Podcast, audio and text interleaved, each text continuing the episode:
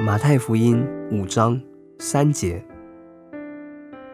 耶稣说：“虚心的人有福了，因为天国是他们的。”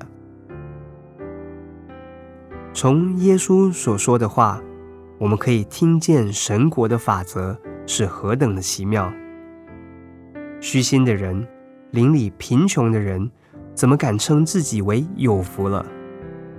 他们没有什么可以带到上帝面前。而能借此被宣告为有福了。他们不敢提自己的经验，他们畏罪忧伤，那又算得什么呢？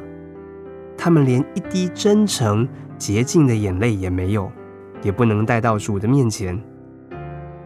他们为自己的成圣生活而感到羞愧，他们的祈祷也是软弱无价值的。他们见不到自己的善。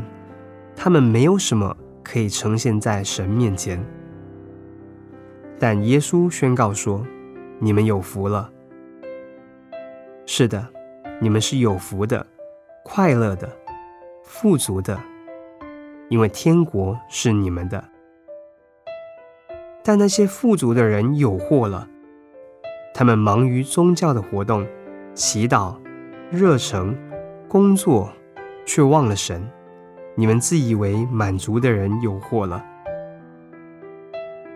在神的国度里，最贫穷的人反而成了最富足的人；最谦卑的人是最伟大的。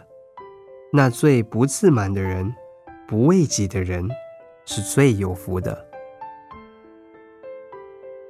马太福音五章三节，耶稣说：“虚心的人有福了。”因为天国是他们的。